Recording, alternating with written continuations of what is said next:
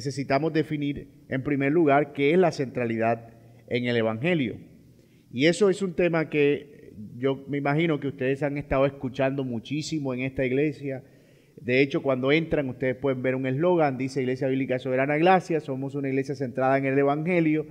Y la pregunta es, ¿qué es eso de la centralidad en el Evangelio? ¿Cómo se ve? ¿Cómo, cómo es eso de, de que el Evangelio tiene algo que ver con mi matrimonio? Bueno, lo primero que tenemos que decir sobre la centralidad en el Evangelio es que, es que el Evangelio está en el centro. Eso es lo que significa. Pero eso tiene unas implicaciones, por supuesto. Nosotros necesitamos entender cuál es el mensaje del Evangelio y nosotros necesitamos entender cómo ese mensaje se aplica a toda área de nuestra vida. Entonces, para resumir el tema de la centralidad en el Evangelio, es necesario que veamos que el Evangelio es el tema central de toda la Escritura. Toda la Biblia consiste en cómo Dios va revelando un plan y cómo ese plan culmina con la muerte del Señor Jesucristo en la cruz redimiendo los pecados de los hombres. Y una cosa que sirve muchísimo a la hora de pensar en la centralidad del Evangelio es pensar en términos de lo que Dios ha creado, lo que el pecado arruinó y lo que Cristo redime. Básicamente, cuando nosotros pensamos en ese esquema, en esa estructura, todo lo que podamos meter allí va a tener la funcionalidad del Evangelio, va a verse cómo se ve desde la perspectiva de la centralidad en el Evangelio. Piensen, por ejemplo, en el trabajo. ¿Cómo Dios lo creó? Pues Dios lo creó como bueno y le dijo a Adán que Adán debía trabajar, que debía esforzarse. ¿Cómo lo arruinó el pecado? Bueno, el pecado entró y de alguna manera se hizo difícil el trabajo con el sudor de tu frente. Ahora tú vas a trabajar y la tierra no te dará su fruto, sino que te dará espinos y abrojos, etcétera, etcétera. Entonces nosotros vemos que el pecado arruina el trabajo. Pero hay una forma en la que el pecado, perdón, el, el, trabajo es redimido. Nosotros vemos eso en la obra del Señor Jesucristo. El Señor Jesucristo trabajó y el Señor Jesucristo pagó el precio por nuestros pecados, no para hacer el trabajo más fácil, pero nos da una nueva perspectiva. Nos dice que dentro de esa dificultad para nosotros obtener el fruto de la tierra debemos confiar en el Señor y en que Él es nuestra provisión, que debemos eh, eh, frente a jefes difíciles someternos a esos jefes difíciles sabiendo que eh, el Señor se sometió también al Padre en todo para mostrar así, eh, o para alcanzar así nuestra salvación. Entonces fíjense que ese esquema de creación, caída y redención, básicamente yo puedo aplicarlo para cada área de la vida. Piensen en los sentimientos, en las emociones, en las relaciones, piensen en cualquier cosa que se les ocurra. Ya mencionamos el trabajo, la crianza, cómo se ve desde la perspectiva de lo que Dios quiso que fuera, cómo el pecado lo arruina, pero cómo Cristo lo redime. Entonces esa caja en la que nosotros metemos el, cualquier área de nuestra vida es lo que nosotros llamamos la centralidad del Evangelio, cómo funciona el Evangelio, mostrándonos el propósito inicial de Dios, mostrándonos la caída y mostrándonos la redención que nos prepara para el estado eterno.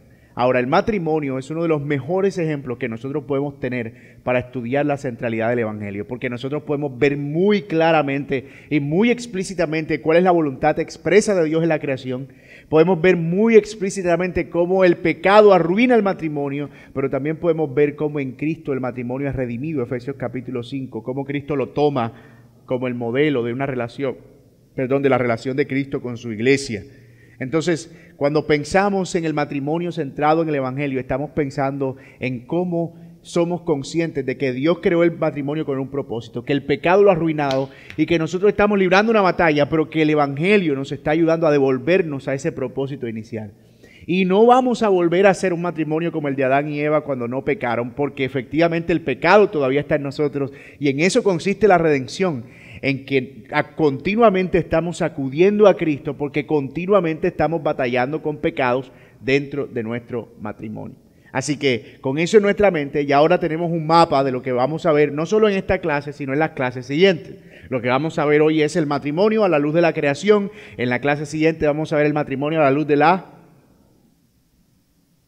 de la caída, lo que sigue lógicamente, y después vamos a ver el matrimonio a la luz de la redención, cómo se ve el matrimonio redimido por Cristo. Y entonces vamos a ver hoy Génesis capítulo 1 y 2, vamos a ver luego Génesis capítulo 3 y luego vamos a ver el resto de la Biblia, cómo se ve en el gran panorama de la redención lo que Dios haría por pecadores que al final terminarían viviendo una vida para la gloria de Dios a través de sus matrimonios. Ah, y a mí me encanta, perdónenme que me quede aquí un poquito más, esa división de la Biblia incluso.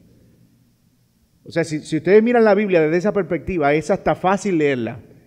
Porque la Biblia tiene tres partes, Génesis 1 y 2, Génesis 3 y el resto de la Biblia. Génesis 1 y 2 lo que Dios creó, Génesis 3 cómo el pecado lo arruina y el resto de la Biblia, cómo Dios elabora un plan por medio del cual Él va a traer redención al mundo a través de la simiente de una mujer, a través del hijo de ella que se llamaba Seth, a través de Noé, a través de Abraham, a través de Isaac, a través de Jacob, a través de las doce tribus, a través de los eh, jueces, a través de los reyes, a través de David, a través del templo, a través de la promesa mesiánica, a través del Salvador, del Mesías que nosotros vemos en Marcos capítulo 1. He aquí el Cordero de Dios que quita el pecado del mundo. Y eso, eso, eso, es, eso es teología bíblica. Eso es ver la Biblia a la luz del gran panorama de la redención. Pero como esta no es una clase de teología bíblica y ojalá podamos tener un curso de teología bíblica en uno de estos eh, de estas escuelas dominicales, eso es necesario que esté en nuestra mente para todo, hermanos míos, para todo lo que nosotros vivimos en nuestra vida y especialmente el matrimonio. Así que vamos a hablar entonces del matrimonio desde la perspectiva de la creación. Y vayan conmigo a Génesis 1, 26 hasta el versículo 28. Tenemos un micrófono inalámbrico por ahí, ¿verdad? Ok. ¿Quién quisiera leer Génesis 1 del versículo 26 hasta el versículo 28? Sonido. Voy a pasar.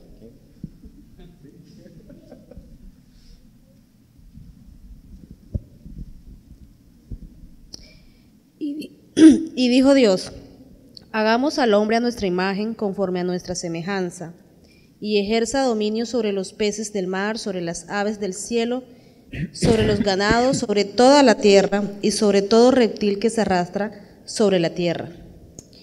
Dios creó al hombre a imagen suya, a imagen de Dios lo creó, varón y hembra los creó. Dios los, bendijo y les dijo, sean fecundos y multiplíquense, llenen la tierra y sométanla, ejerzan dominio sobre los peces del mar, sobre las aves del cielo y sobre todo ser viviente que se mueve sobre la tierra. Amén. Muchas gracias, mi hermana. Noten entonces aquí el pasaje donde el Señor nos muestra el momento en el que Él crea al hombre después de que toda la creación está puesta en orden. Ese es el sexto día de la creación y el Señor ahora tiene una creación que es buena y buena en gran manera, pero necesita que esa creación tenga un administrador. Así que crea al hombre y el versículo 26 dice que Dios dijo, hagamos al hombre a nuestra imagen y a nuestra semejanza. Y aquí hombre tiene más que ver con un aspecto genérico de la humanidad hagamos al humano a nuestra imagen y semejanza. Y lo vemos porque en el versículo 27 dice, y creó Dios al hombre a su imagen y semejanza, y luego dice, a imagen de Dios los creó, varón y hembra los creó. O sea que lo primero que nosotros vemos aquí es que el hombre, y ustedes lo pueden ver ahí en sus notas, era portador de la imagen de Dios. Adán y Eva eran portadores de la imagen de Dios. Y aquí es importante aclarar que no solo Adán era el portador de la imagen de Dios, sino Adán y Eva. Y nosotros podemos ver una diferencia entre Génesis 1 y Génesis 2. No son pasajes cronológicos. Algunos a veces leen Génesis 1 y luego ven Génesis 2 y dicen, pero el Señor creó dos veces a Adán y Eva, o cómo es la cosa. No, es más fácil pensar en que Dios crea al hombre en Génesis 1, pero luego en Génesis 2 nos da unos detalles específicos de esa creación y cuál es el mandato por, el por medio del cual ellos debían relacionarse. Nosotros sabemos que la creación de Eva fue extrayendo una costilla de su costado, etc. Pero el punto es que tanto Adán como Eva eran portadores de la imagen de Dios. Ahora, ¿qué significa que eran portadores de la imagen de Dios, que eran la imagen y la semejanza de Dios. Una forma fácil de entender eso es que ellos eran portadores de la imagen moral de Dios. A diferencia de los animales, los hombres iban a tener la capacidad de poder sentir, de poder decidir, de poder discernir, de poder pensar, de poder tener emociones, afectos y de poder tener una voluntad. Y esa voluntad poder ser dirigida hacia un objeto de adoración, en este caso hacia Dios. El hombre tiene en su capacidad el, el, potencial de poder reflejar, incluso después de la caída, la imagen de Dios. Haga de cuenta que en Génesis 1.1, en Génesis 1, el Señor crea al hombre con la capacidad de reflejar la imagen divina de una manera plena. Pero en Génesis 3 es como el parabrisas de un carro que se rompe. Un piedrazo en el parabrisas. Y yo no sé si ustedes alguna vez han visto un carro así, pero hay carros que andan con el parabrisas partido hasta que pueden cambiarlo. Se puede ver al otro lado, pero se ve un poco raro. ¿Cierto? Se ve, se ve extraño. No puedes pasar la vida con el parabrisas partido. Entonces, Génesis 1 es la imagen de Dios con el parabrisas completo. Génesis 3 es la imagen de Dios dibujada. Pero todos los hombres tienen o son portadores de la imagen de Dios. Nosotros amamos porque Dios ama, nosotros nos indignamos porque Dios se indigna, nosotros sentimos afectos porque Dios siente afectos, nosotros somos, podemos ser santos porque Dios es santo. Es decir, hay unos atributos que Dios decide comunicar en la creación al hombre que hacen que el hombre sea exclusivo. Y esos atributos no solo estaban en el hombre, sino también en la mujer, hablando en términos de género. Tanto Adán como Eva entonces eran portadores de la imagen de Dios. Otra cosa que vemos en ese pasaje es que el propósito por el cual Dios hace al hombre portador de su imagen era para que ellos ejercieran dominio sobre el huerto del Edén. El versículo 26 y 27 dice que conforme a el, el hombre era portador de la imagen de Dios, él iba a ser encargado de señorear. El versículo 28 dice, y bendijo Dios y les dijo, fructificad y multiplicad, multiplicaos llenad la tierra y sojuzgadla, señoread en los peces del mar, en las aves de los cielos y en todas las bestias que se mueven sobre la tierra. El hombre necesitaba la imagen de Dios para poder ejercer dominio sobre la creación de Dios. De nuevo, tanto el hombre como la mujer son dignos de ese trabajo. Son portadores de la imagen de Dios y significa que ellos pueden ejercer el dominio o debían ejercer el dominio sobre lo que Dios había creado. Pero, como veremos, aunque Dios había dado esa responsabilidad al hombre antes de traer a la mujer, decir, Dios le había dicho a Adán, lo vamos, vamos a hablar de eso un poquito más adelante, pero Dios le había dado este mandato de señorear al hombre, a Adán específicamente, antes de que la mujer llegara.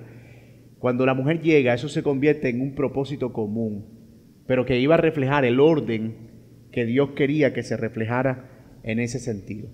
Y el otro aspecto que vemos del matrimonio en la creación es que tenía el propósito de procrear. Tenía el propósito de procrear. El texto dice que debían multiplicarse, fructificarse y llenar la tierra. Una manera en la que el hombre y la mujer pueden señorear y sojuzgar la tierra es teniendo hijos fructificad y multiplicaos. Nosotros señoreamos la tierra llenando todo el planeta, y esto es importantísimo, llenando todo el planeta de adoradores, es decir, portadores de la imagen de Dios. Y ayer en la ceremonia del matrimonio más o menos hablamos de eso. ¿Qué es lo que Dios está teniendo en mente al crear un hombre y una mujer y bendecirlos para que se multipliquen y se fructifiquen? Yo quiero que ustedes lo entiendan tan fácil como Génesis lo pone. El plan de Dios no era nada complejo. Dios pudo crear a una humanidad completa, 7 mil millones de personas que portaran su imagen. ¿Tenía Dios el poder para hacer eso? Bueno, solamente tenía que formar del polvo de la tierra 3.500 Adán y 3.500 Eva y fuera. Pero Dios quiso en su propósito y sabiduría divina que esa procreación no fuera un acto espontáneo sino que fuera un acto que pudiera traer mayor gloria. A través de que de la unión de un hombre que tenía su imagen y de una mujer que tenía su imagen. Y ellos se iban a multiplicar para llenar la tierra de imagencitos. De Adancitos y Evitas, que tenían la imagen de Dios. El plan no tenía, el plan no tenía fallas en su lógica. No tenía, ustedes aquí tienen una tierra, van a administrarla y sojúzguenla, críen hijos, tengan muchos hijos y ellos van a ser portadores de la imagen divina y eso es todo lo que tienen que hacer. Mis hermanos, una de las promesas que nosotros esperamos y que Dios espera ver es que toda la tierra sea llena del conocimiento de Dios. Eso ha sido lo que Dios siempre ha querido, que toda la tierra esté llena de adoradores. Juan capítulo 4, porque tales adoradores busca el Padre que le adoren, adoradores que le adoren en espíritu y en verdad. Es decir, Dios ha tenido siempre un plan de que su pueblo le adore. Pero Dios diseñó la manera un hombre y una mujer uniéndose en matrimonio y teniendo muchos hijos, para que ellos se convirtieran en la imagen de Dios multiplicada, llenando toda la tierra y adorándole al mismo tiempo. Todo parece súper bueno hasta ahí, ¿verdad? Nosotros sabemos que no alcanzó Adán y Eva ni a tener ni uno dentro de ese plan. Ni un solo hijo fue tenido dentro del plan original de Dios. Porque Caín y Abel nacen después de la caída. O sea, con el parabrisas roto. Y bien roto. Parece que la piedra dio más del lado de Caín que de Abel. Pero era evidente que la imagen de Dios ya no estaba en él. Por lo menos no de manera por lo menos no, efectivamente no de manera tan plena como estaban Adán y Eva cuando no habían pecado. Ok, vamos bien hasta aquí, preguntas. Todo en orden, perfecto. Vamos entonces al siguiente pasaje, que es Génesis 2, 15 al 25. Para los que vinieron apenas ahora, estamos analizando los primeros capítulos del libro de Génesis para ver el matrimonio desde la perspectiva de la creación. Porque el bosquejo de este curso que se llama el matrimonio y el evangelio, es tratar de ver el matrimonio dentro del cajón del evangelio. Y el cajón del evangelio dijimos que tiene cuatro, bueno, tiene tres, tres lados, pero tienen que ser cuatro para que sea un cajón. Pero vamos a suponer que es un cajón de tres lados, un triángulo. Y es creación, caída y redención. Bueno, a veces podemos ponerle una cuarta etapa que sería cómo nosotros ahora nos preparamos para el estado de gloria, glorificación. Entonces sería creación, caída, redención y glorificación. Entonces estamos tratando de meter el matrimonio dentro de ese cajón. Y estamos viendo el matrimonio hoy, hoy, cómo Dios lo creó y qué fue lo que Dios quiso originalmente que el matrimonio fuera. Ya dijimos que Dios lo creó con el propósito de que ellos reflejaran su imagen y que llenaran la tierra de adoradores a través de la procreación. Ahora vamos a ver algunos detalles más en Génesis 2, 15 al 25. ¿Alguien puede ayudarnos a leer eh, el versículo 15, por favor? Del capítulo 2. Hasta el versículo 18.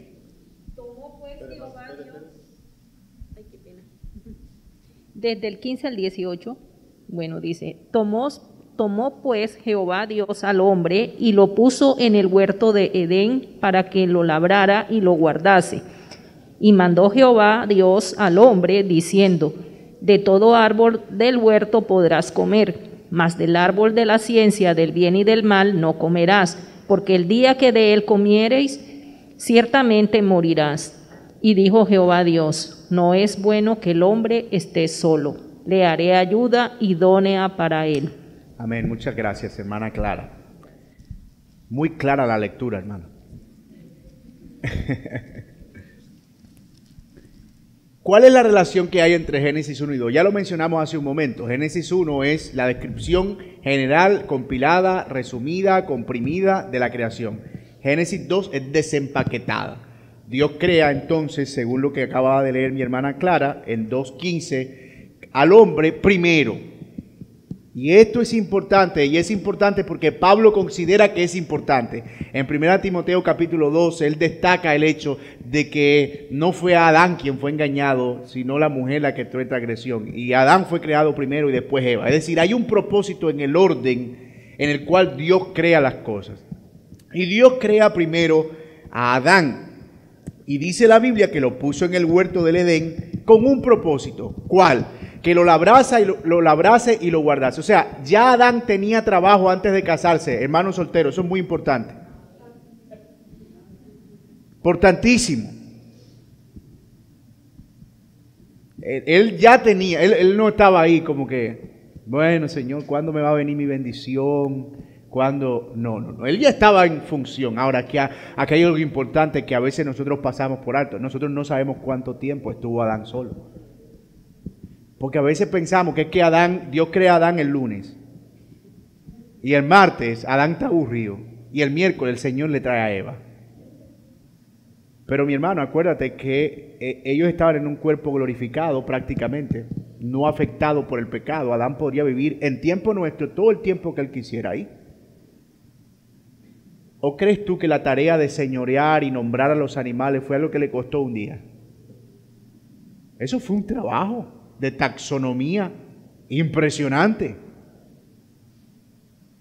Y de poder identificar todo lo que fue identificado. Entonces, Adán estuvo mucho tiempo solo llevando a cabo el mandato cultural. Y en ese proceso, Adán se da cuenta que no hay una ayuda idónea para él, que efectivamente una vaca y un toro podían procrear terneritos, que un, un, perro con una hembra del perro podía procrear perritos. Tenemos un español maravilloso, ¿verdad? Podían procrear perritos, pero Adán empieza a sentir preocupación, porque él encuentra que no hay una ayuda idónea, es decir, con la que él pueda llevar a cabo ese mandato. Y ahora, aquí hay algo todavía mucho más interesante. Es Adán a quien Dios le da el mandato de alejarse del huerto.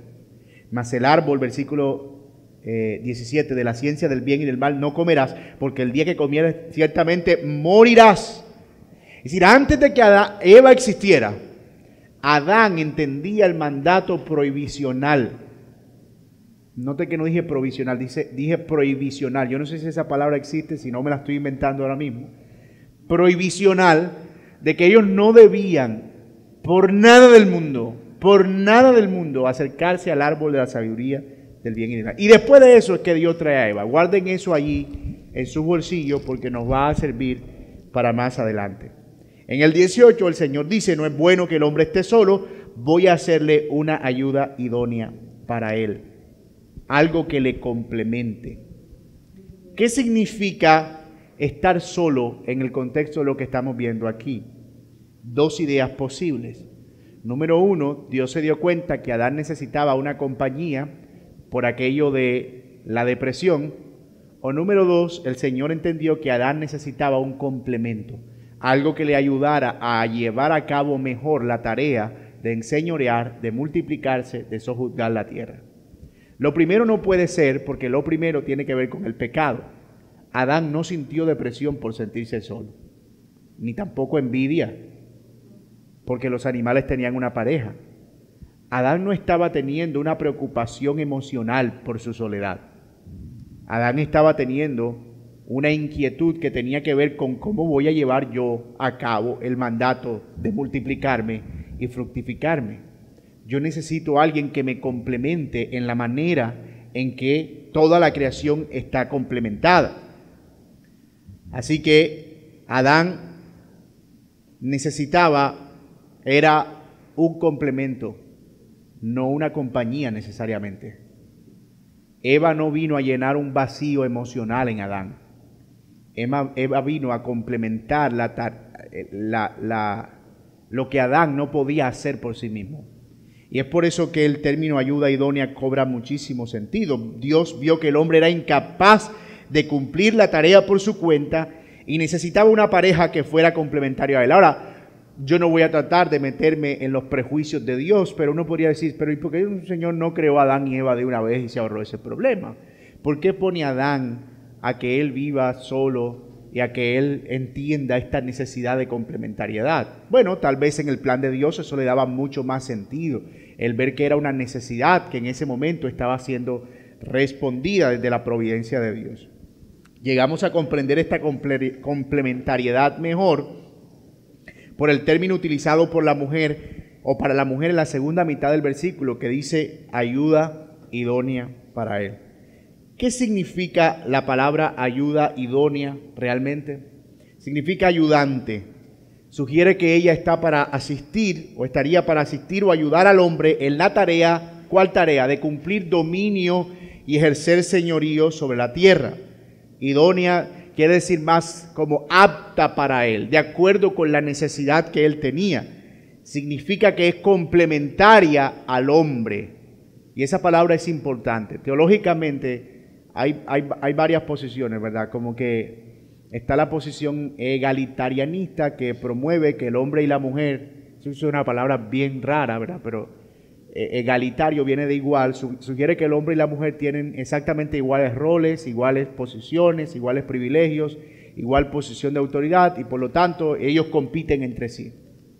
Pero existe la posición complementarista que lo que dice es que tanto hombres y mujeres, aunque han sido creados iguales en dignidad delante de Dios, Dios los ha diseñado de una manera en que ellos puedan complementarse el uno al otro. Eso es lo que significa ese término complementario, que uno pueda suplir las falencias del otro, que uno pueda ayudar en las falencias del otro. Vamos a ver qué es lo que no significa ayuda idónea. Y esto es importante. Ayuda idónea no significa, no significa que la esposa es la esclava del esposo.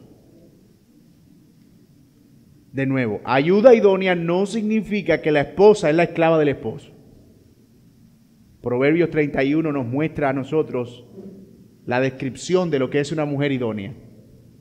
Trabaja con sus propias manos, atiende la casa, es sabia, es prudente, eh, eh, está pendiente de, los, de, lo que, de cómo funciona el hogar mientras el marido está fuera trabajando. Cuando él llega se siente cómodo. Es decir, hay una relación en función del trabajo y del cuidado en la que ambos ejercen funciones pero que no hay de ninguna manera una posición de eh, degradación o jerárquica en la que el hombre está arriba y la mujer está abajo. De ninguna manera eso significa idóneo. Ayuda idónea tampoco significa que la esposa nunca tiene una opinión o que nunca da consejo. Usted se calla porque usted es ayuda idónea, dijo, exclamó el hermano santo. Y algunas hermanas a veces como que parece que asumen ese rol de yo soy una ayuda idónea, yo no opino, yo no hablo, yo no expreso, yo no. Y no, en verdad hay formas sabias de manifestar eh, opiniones y desacuerdos y además estamos trabajando juntos en el mismo propósito.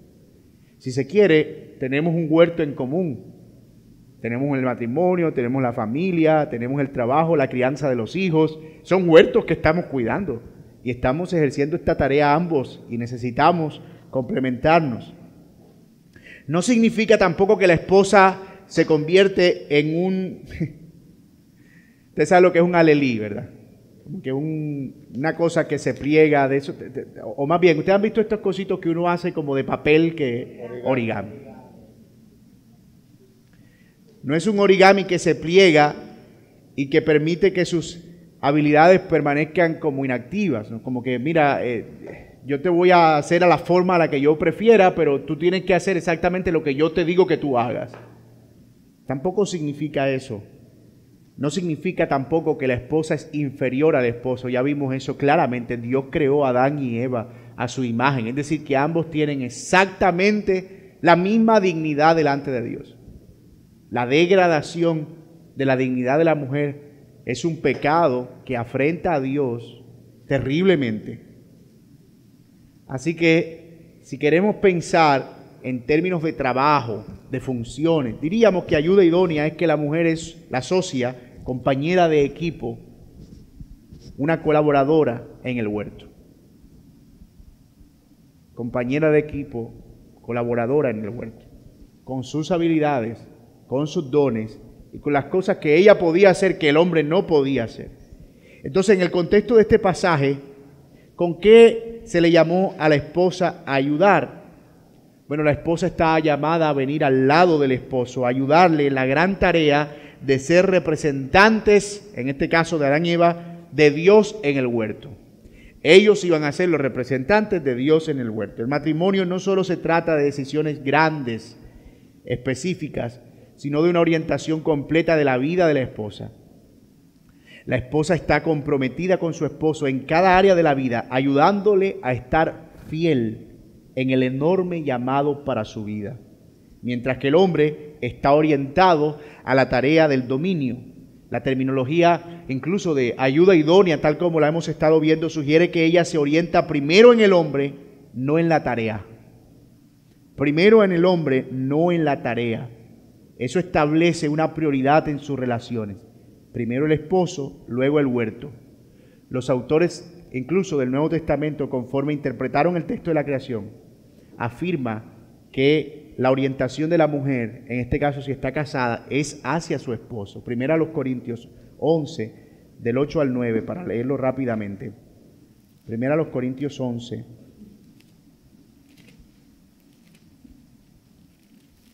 Del 8 al 9, dice,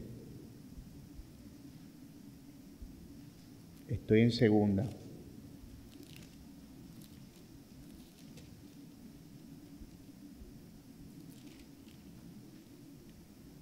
Porque el varón no procede de la mujer, sino la mujer del varón, y tampoco el varón fue creado por causa de la mujer, sino la mujer por causa del varón, por lo cual la mujer debe tener señal de autoridad sobre su cabeza por causa de los ángeles. Y noten que, lo que está, de lo que está hablando Pablo ahí en Corintios, en su momento explicamos ese texto en la serie de Corintios, es del orden con el que Dios creó las cosas y cómo mientras se preserve el orden familiar se va a preservar el orden también en la iglesia. Y parte de ese orden está basado en la idea de la creación. ¿Qué fue lo que Dios estableció en ese orden? Y cómo deben darse las cosas en relación con eso. Porque algunas hermanas en la iglesia de Corinto habían olvidado eso y se habían volcado al feminismo propio de los cultos paganos griegos y habían tomado el lugar de los hombres, competían con ellos y eso estaba trayendo problemas dentro de la iglesia. Efectivamente, siempre que se violente el orden de autoridad, siempre habrá problemas siempre habrá dificultades, porque está violentando el orden en el cual Dios creó las cosas. Ahora bien, vamos a ver algunas implicaciones prácticas de estas verdades que hemos visto sobre el complemento entre el hombre y la mujer.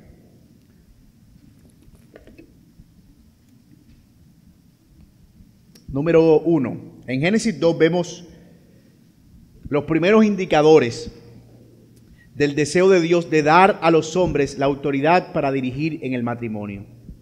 La tarea de dirigir y presidir y por tanto la responsabilidad es asignada al hombre. Las prohibiciones específicas fueron dadas a Adán. Él era el encargado de comunicar esas prohibiciones a Eva. Adán es quien recibe la prohibición del huerto y era Adán quien tenía la responsabilidad. Por eso, aunque fue Eva la que tomó del fruto del árbol del huerto, cuando Dios se pasea en Génesis 3 preguntando por alguien, ¿por quién preguntó? Por Adán. Porque era su responsabilidad.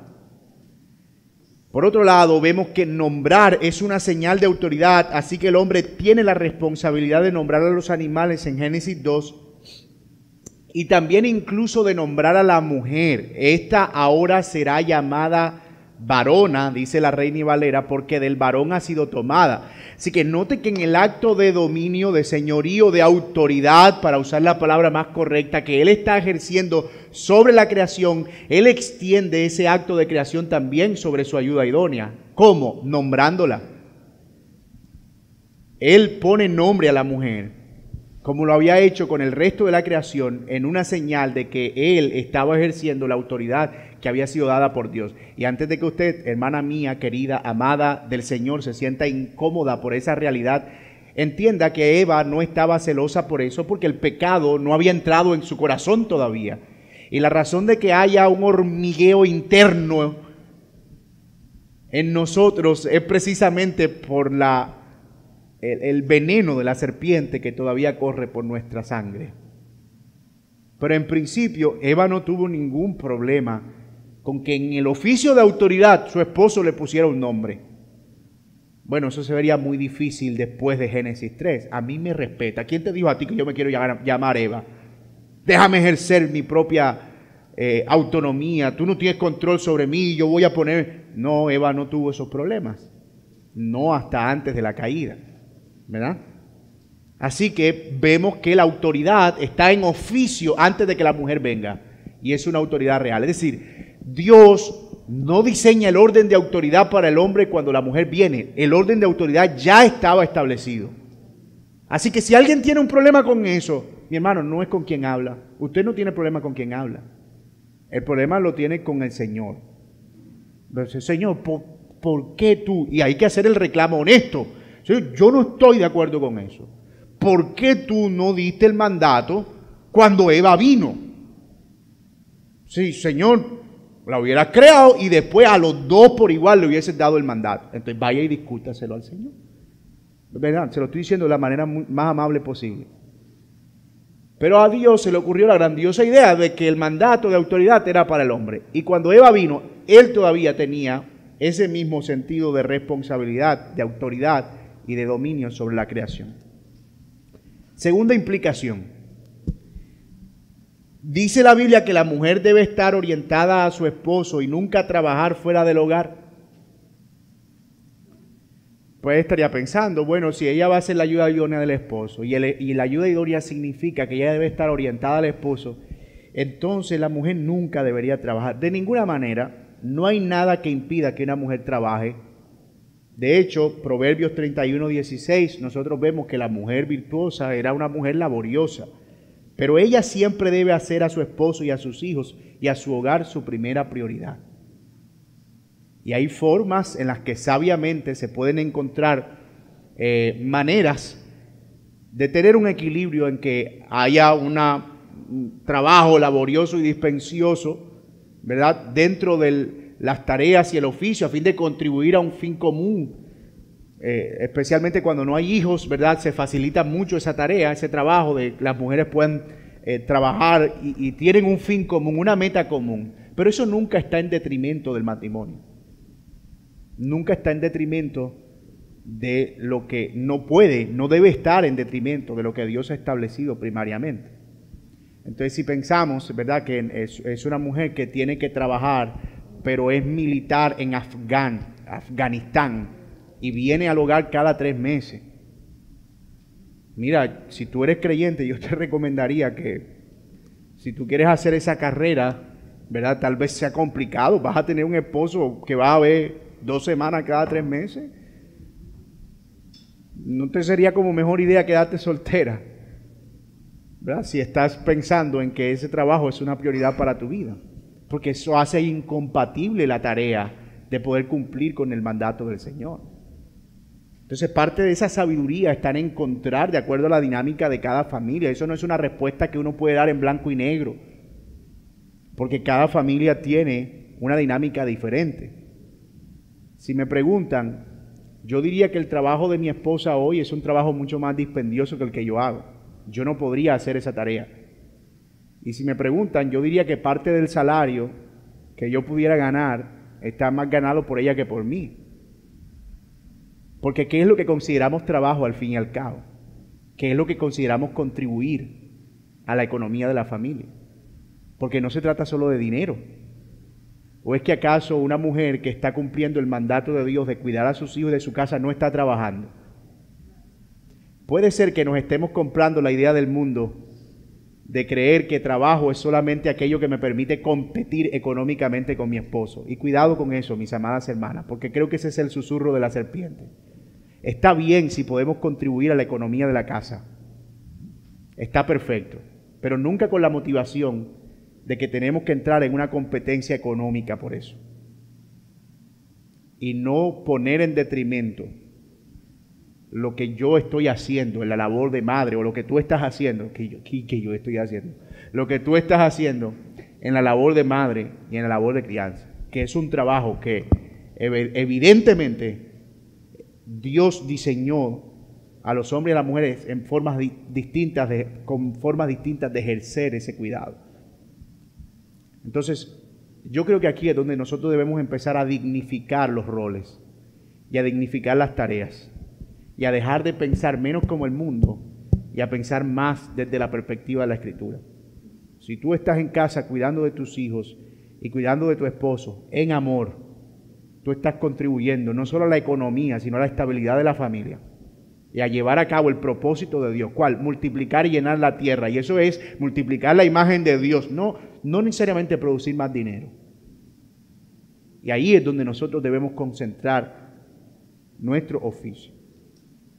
Tú sabes, yo sé, hermana, que a veces ustedes tienen que lidiar con eso, pero aquí es donde esposos nosotros debemos cumplir un trabajo de animar a nuestras esposas continuamente en ese sentido. Porque eh, las amistades, Hollywood, todo lo que están viendo, Netflix, está continuamente diciéndole, eres un fracaso, para eso estudiaste, o sea, para eso fuiste a la universidad, para quedarte ahí, para criar hijos. Y eso va cargando y va cargando y va cargando. Pero nosotros como esposos tenemos la tarea no de animar a esas palabras, no de darle a ella un motivo para que piense que esas personas tienen razón, sino decirle, mira, es tan valioso tu trabajo, yo no sé qué podría hacer, yo no haría nada si tú no haces lo que haces. Mostrarte como que tú estás involucrado también en esa tarea, que eso hace parte de lo que tú estás llamado a hacer, que tu trabajo afuera no está desprendido de lo que ella está haciendo ahí adentro. Y eso es dignificar su labor, dignificar su trabajo. Y los esposos debemos ser conscientes de eso, que ella se está librando esa batalla, no como que, eso es lo que te toca. O sea, eh, para eso es que tú eres mujer y al fin y al cabo la comida está fría. Hermano, yo, yo no sé, pero yo creo que como esposos debemos a- prepararnos para comernos una comida fría de vez en cuando. Que hay matrimonios que se han acabado y que es verdad, que, que porque, el- porque la comida, yo no puedo comprender eso, o sea, nuestro matrimonio nunca se va a acabar con eso, porque yo puedo coger la comida de la nevera y me la como.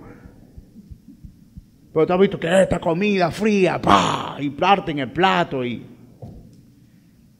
Y eso prueba, mis hermanos, que hay obviamente una distorsión en el tema de los roles.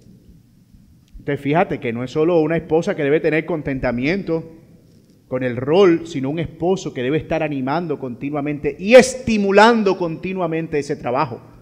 Mira, parte de este salario que nosotros ganamos, te lo ganaste tú también.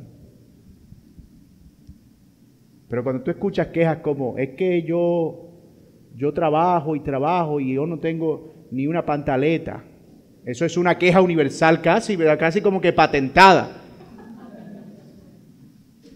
es porque el hombre no está dignificando el arduo trabajo que su esposa hace y no está viéndola como el complemento de su labor. De parte de esa dignificación es los resultados de nuestro esfuerzo son nuestros. Los resultados de nuestro trabajo no son míos, son nuestros. Lo que vamos a hacer con el fruto de ese trabajo no es una decisión mía, es una decisión nuestra. No es mi carro, es nuestro carro. Mi casa, nuestra casa. Y pensar en- con esa mentalidad colectiva es precisamente honrar la manera en que Dios ha diseñado las cosas desde su palabra. Implicación número 5. 4. ¿Cuál voy? 3. Una mujer sirve en función como una compañera. Ella escoge ponerse bajo el liderazgo de un hombre caído, con todas sus fortalezas y debilidades. Ser una compañera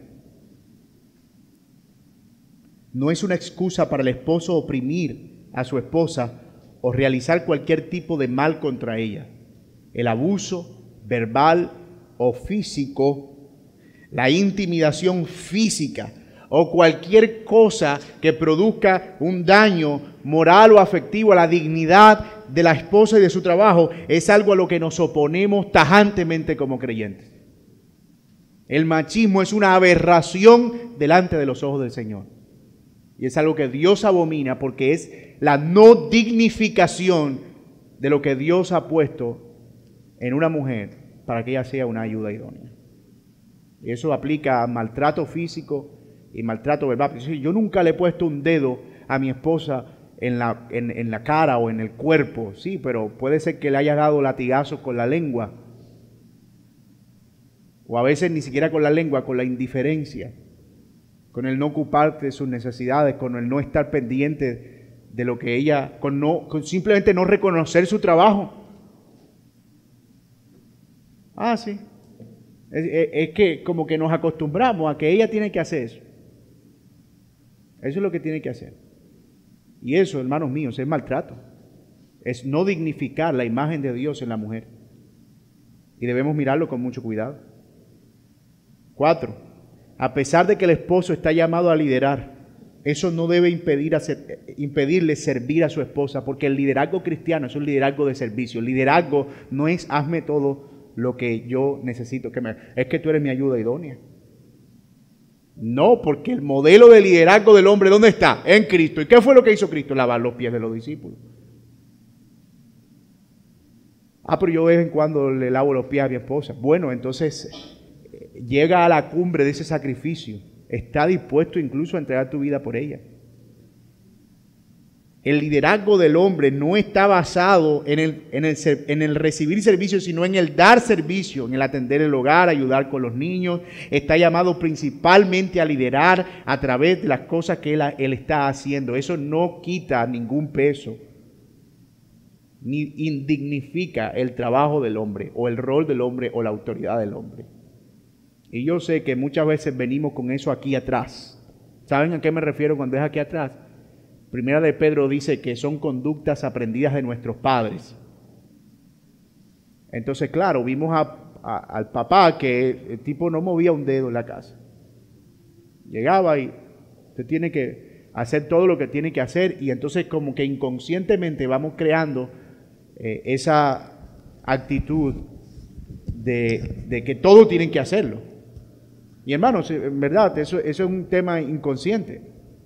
Yo se lo digo a mi esposa, yo, yo tengo una batalla tremenda porque yo, por ejemplo, yo no cierro las puertas, nunca cierro puertas. Entonces yo voy por la vida y abro el closet y me fui y dejé el closet abierto. Abrí detrás y dejé el...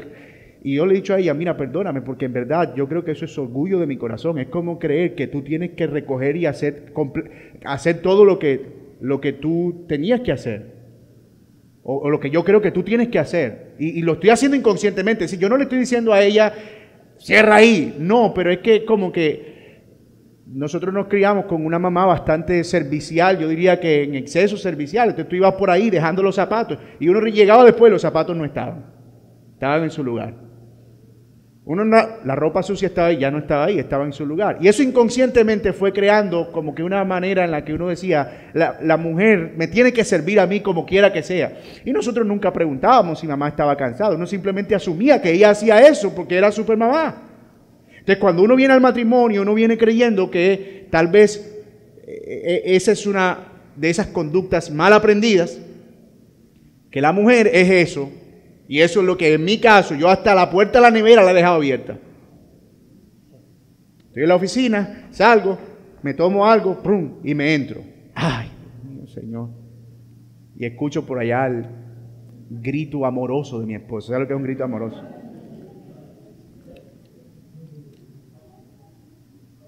Y varias veces le he dicho, en verdad que yo creo que esto tiene que ver con- con costumbres mal aprendidas, pero también con una idea de que tú tienes que cerrarme las puertas y recoger mi reguero. Y, y le he pedido perdón por eso.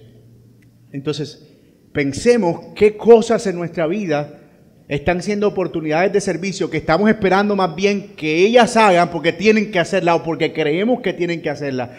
Porque mis hermanos, si estamos pensando así, eso es una distorsión de nuestro rol. Sobre todo porque si nos criamos en ambientes como yo, de un pueblo donde te decían que los hombres no lavan plato, que los hombres no barren porque eso es de mujer, que los hombres no tienen que cocinar porque eso es de mujer. Hermano, de verdad que debemos sacarnos esas cosas de la cabeza. Nosotros nos fuimos creados eh, para vivir de acuerdo con los rudimentos de este mundo, sino de acuerdo con lo que Dios diseñó para nosotros.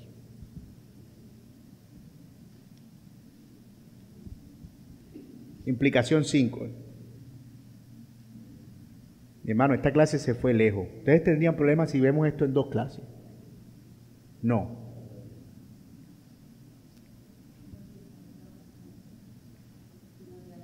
Sí, ¿verdad? Ok.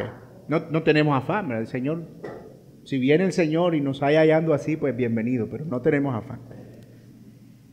La relación matrimonial tiene una estructura en sí, no una jerarquía. Escuche eso. Estructura, y ojalá lo repita conmigo en su mente, una estructura es distinta a una jerarquía. Una estructura es distinta a una jerarquía.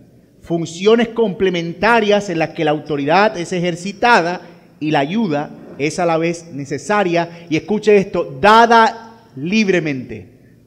La ayuda es dada libremente. No es, en otras palabras, el esposo un general de cinco estrellas colocado a un nivel más alto que un general de cuatro estrellas. Tú mandas, pero yo mando más. No es esa la relación. Es un esposo que sostiene las manos de su esposa y la conduce hacia adelante. Usted podría pensar que el nombre ayuda idónea es una, es una declaración o una palabra degradante para la mujer, pero piénselo bien. Ayuda idónea dice más de la necesidad del hombre y de su imposibilidad de poder hacerlo todo por él solo que de la indignidad de la mujer. Ayuda idónea lo que está diciendo es, yo no he sido creado con todas las habilidades y con todos los dones para hacer todo lo que tengo que hacer yo solo. Y yo pienso en tantas cosas que mi esposa puede hacer que yo no haría, a mí me costaría muchísimo. Cocinar todos los días. Tal vez alguien aquí diga, no, a mí me encanta cocinar todo y cocino todos los días. perfecto, pero estoy hablando de mi caso. Usted tendrá algo en lo que usted dice, yo no puedo hacer. Otra cosa que yo no podría hacer, amamantar a mis hijos.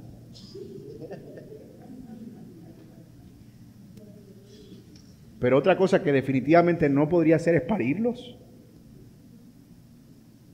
Por muy dolor de riñón que yo haya sentido, que dicen que es el parto del hombre, eso no se compara con lo que una mujer puede hacer. Entonces, mis amadas hermanas, ayuda idónea dice más de la necesidad nuestra de los hombres que de alguna incapacidad de ustedes o inferioridad de ustedes. Dios vio en su sabiduría que el hombre no era completo, que necesitaba a alguien que pudiera hacer algo que él no podía hacer, al menos no de manera completa. Y allí apareció la mujer.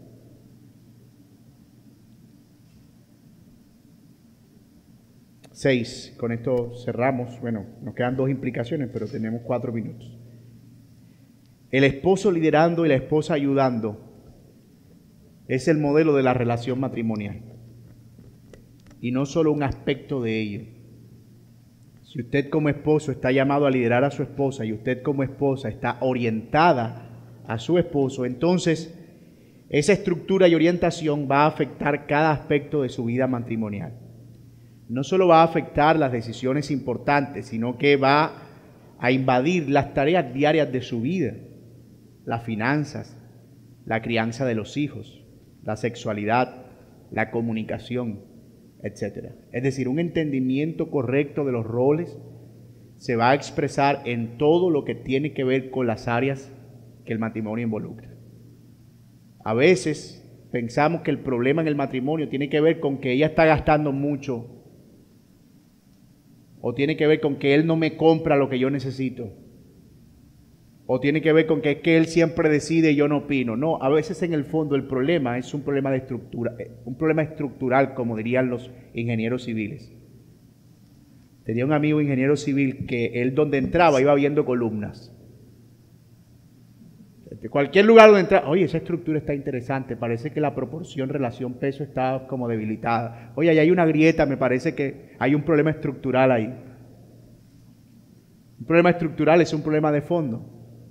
Y cuando nosotros vamos a lidiar con problemas de matrimonio, siempre debemos asegurarnos que la estructura está bien. Porque a partir de allí es que se desprenden muchos otros problemas en otras áreas del matrimonio. Y en último lugar, el modelo de las relaciones no es alguna idea que el pastor se le ocurrió. Es decir, esto no es una posición de iglesia bíblica soberana gracia. No es que, mira, aquí nosotros creemos que la mujer es una ayuda idónea del hombre y que deben complementarse el uno al otro. Eso es lo que dice la Biblia. Y como les dije hace un momento, si alguien tiene algo que reprochar, puede escribir al Señor en el buzón de quejas, reclamos y sugerencias. Señor, me parece, me parece a mí que no debiste hacer esto de esta manera. Y tratar de resolver el asunto con el Señor. Mis amados hermanos, que Dios nos ayude a tener un entendimiento claro de lo que Dios creó y diseñó para el matrimonio. Porque básicamente es esa estructura lo que va a determinar que el matrimonio funcione bien y que pueda llevar a cabo el propósito por el cual fue creado, multiplicar y llenar la tierra de la imagen de Dios, que es el propósito principal por el cual el matrimonio existe. ¿Alguna pregunta? Con confianza. De todas maneras, al grupo vamos a enviar un formulario para que ustedes hagan preguntas, si quieren, de manera anónima. Ah, ok. Eh, ustedes escogen allí la pregunta o, la, clase sobre la cual quieren hacer la pregunta. Si quieren enviarla anónima, pues la envían anónima, porque no quieren que se sepa. Y la siguiente clase estaremos respondiendo preguntas de la clase anterior. Ah. Todo bien, ok. Si no hay preguntas, entonces... Eh, de pronto, no sé si sea una pregunta, pero recurrentemente me ha ocurrido eh, en diferentes ocasiones. He notado que muchas veces también en hermanos creyentes o personas que confiesan ser creyentes eh, me preguntan, ¿tu esposa en qué trabaja? ¿Tu esposa en qué trabaja? pero siempre entiendo que es una pregunta eh, en cuanto a alguna labor, que venga algún dinero o algo, o porque en el caso de ellos sus esposas trabajan. Y le digo, no, mi esposa trabaja y trabaja bastante y está mal paga. Pero lo que quiero decir es porque pareciese que, que eh, sí, el, el compartir esa, esa función eh, de ayuda idónea de la mujer en el hogar, como que si no está en un trabajo, en un puesto laboral, no está haciendo como, como nada. No sé, eh, pienso que todavía creo que eso hay que como eh, fundamentarlo un poco más en nuestra mente, porque es que me, me, me pasa muchas veces eso. ¿En qué trabaja tu esposa? Pues, porque dicen, bueno, y tú haces esto, haces esto, y tu, tu esposa qué hace? Porque la mía hace esto. Entonces le digo, bueno, tengo cuatro hijos, ella los ayudó a sacar adelante. Eso no fue Sí. fácil. Sí, y, y eso es importante, lo que decíamos, es dignificar el, el arduo trabajo de, de cuidar. Y, y en parte nuestra tarea es poder animar a nuestras esposas a eso, porque puede ser que esos comentarios no lleguen a nosotros, sino directamente a ellas.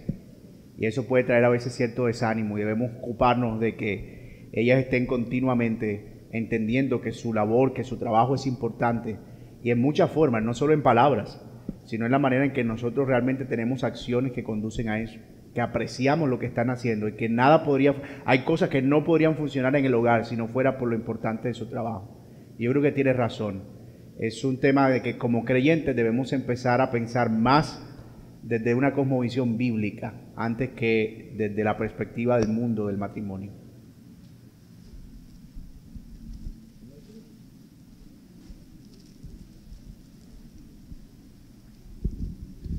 Muchas gracias, pastor, por eh, permitirme emitir un, concepto eh, sencillo que he venido analizando en estos días en, en mente. Sociológicamente y culturalmente, cuando se nombra la frase ayuda idónea, compartir una estructura, como usted, dice, como usted decía ahora, bien, de un hogar, el hombre lo mira como con un carácter de sujeción desde un punto de vista machista. O sea, a través de la historia siempre se ha mirado desde esa perspectiva.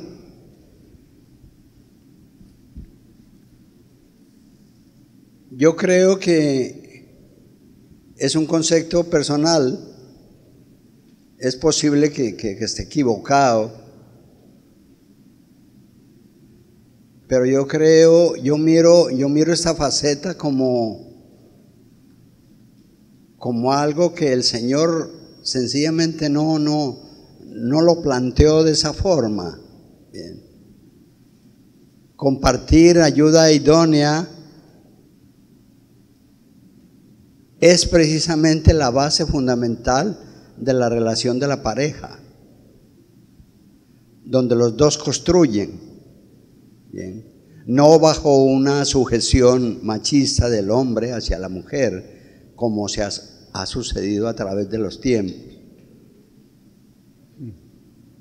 Eso era lo que deseaba Así es. plantear. Muchas gracias, mi hermano. Gracias a usted. Gracias. Y seguramente en, la próxima clase, que es, hoy estamos viendo el matrimonio desde la perspectiva de la creación, pero vamos a ver la caída, cómo afecta el matrimonio. Y una de las formas en las que la caída afecta el matrimonio es precisamente distorsionando eh, la manera en que se ve el rol y, y la- en que se ejerce la autoridad. Y vamos a hablar de eso más adelante, pero sin duda, eh, creo que obviamente cuando nos alejamos desde la perspectiva bíblica vamos a caer en conceptos que no solo son contra Dios, sino pecaminosos en sí.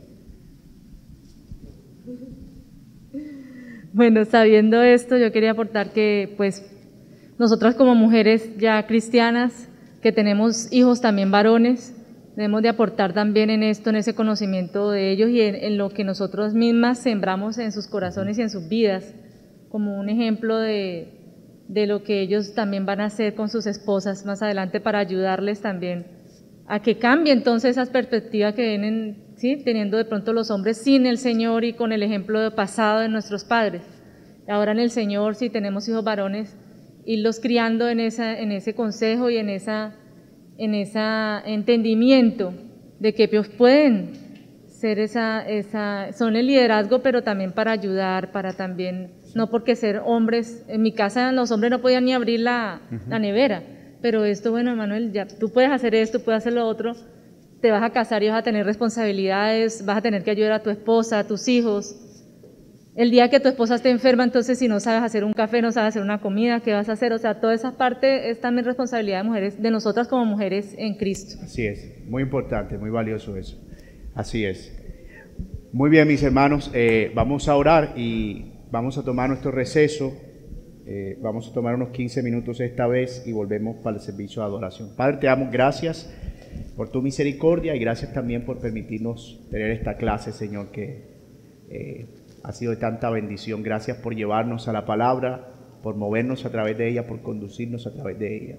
Te pedimos que nos ayudes a ver cada vez más esta realidad de lo que tú diseñaste originalmente para el matrimonio y cómo nosotros, Señor, eh, hemos sido llamados a volver a ese diseño que ha sido distorsionado por el pecado, pero que Cristo, por medio del Evangelio, nos devuelve ahí, Señor, lo que tú has diseñado originalmente. Así que, Padre, concédenos esa gracia y concédenos también esa, ese privilegio, ese gozo de poder participar eh, de las cosas tal como tú las creaste. Oramos esto, Señor, en el nombre de Jesús. Amén. Y amén.